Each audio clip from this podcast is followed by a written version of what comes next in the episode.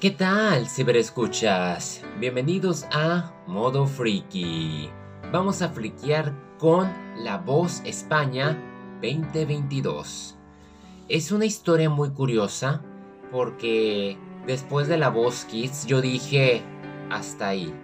Y no fue el caso. Me aventé MasterChef Celebrity 7 y como a la vez estaba empezando lo de la voz y me di cuenta que estaba de regreso Pablo López, en conjunto con Fonsi, Laura Pausini, Antonio Orozco y pues la hermosa conductora Eva, quien me fascina.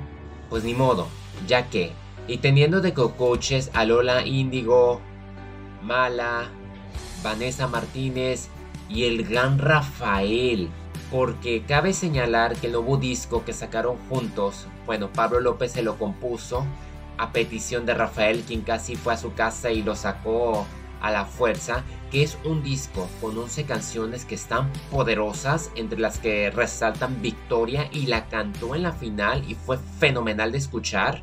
Lo saben tus zapatos, la cantó durante los asaltos y fue un dueto que la canción de por sí la consideraba épica, ahora se volvió majestuosa.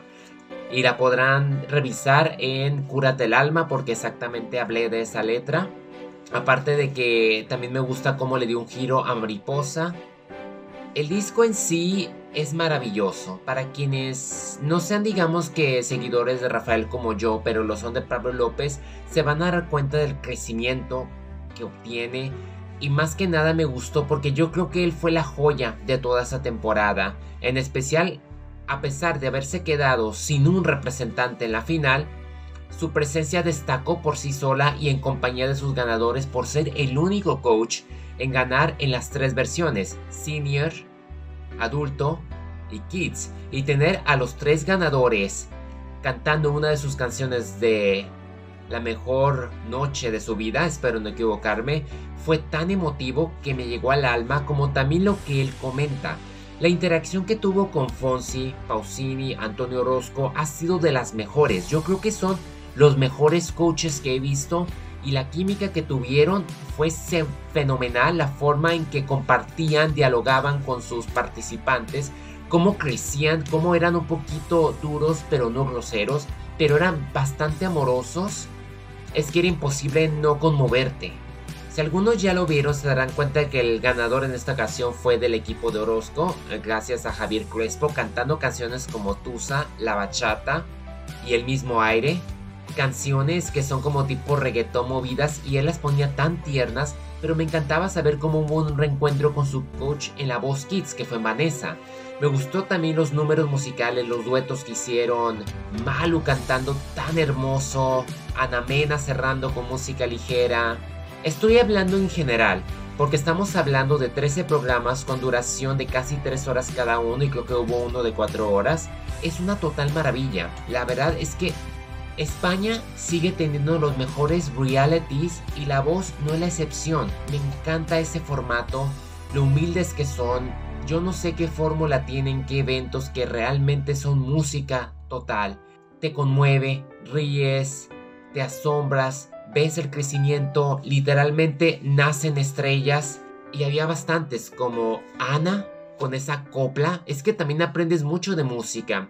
Génesis, tan elegante, a mí me hubiese gustado que Santa hubiese pasado la final, pues no pasó, pero en su lugar entró Rogelio y Rogelio ha sido muy impactante por la forma en que se representaba la diversidad a través de sus ojos, de su voz y su dramatismo. No había realmente nadie como él y canciones tan populares sonaron en ese escenario que por primera vez ver los directos me emocionó y no se diga la semifinal, los nervios de que no sabes, no sabes exactamente quiénes van a pasar cuando llegan a ser ya ocho integrantes y de los ocho solo pasan cuatro y ya no hay equipos, ya la audiencia es quien elige y ha sido como que una travesía fenomenal. Para mí la voz es como medicina personal, es como mi pecado, ¿no? Mi placer. Me fascina y esta edición me fascinó más de lo que yo no creí que podría disfrutar. Si Kids para mí fue como que lo mejor tener a Yatra, Itana, Bisbal y Pablo, fue como que un cambio de mundo de decir qué hermandad son. Inclusive cada uno cantaba, llevaba el nivel a otro extremo. La canción del patio uff, cuando los cuatro la cantan con Pablo López, desgarradora, como también cuando cantó En cambio no. Y no se diga, pues Laura Pausini con la caja, que se me hace una canción preciosa, pero el homenaje que hizo Antonio Orozco con la canción de Agua fue muy fuerte. Y también ver a Fonsi cantar su canción de Aquí estoy yo. Es que la final realmente fue la suma de todos los 12 episodios que le siguieron, que fue algo muy impactante conocer a tanto artista. El único que puedo comentar que para mí me gustaban más las audiciones a ciegas. Me gustaba cómo ibas conociendo como Antón, Fael, personas como ellos. Es muy difícil resumir o ser específico y decirles quién era quién. Lo único que yo puedo decir es que es un programazo esta edición que me la aventé en estos dos meses. Al principio era poco a poco. Mi intención no era verlo, más que yo nomás quería ver a Rafael, pero fue inevitable perderme ese, esa travesía. No me la podía perder. Había mucha enseñanza, mucha humildad, música. Inclusive cada que escuchaba una buena canción iba a mi lista de Spotify. Este año, como lo presumo, entre mis cantantes favoritos fue en primer lugar Pablo Alborán y, estuvo presente cantando Viaje a ningún lado o Viaje a ninguna parte porque estrenan sencillos. Cuasi también debutó ese sencillo Pablo y no fue la excepción.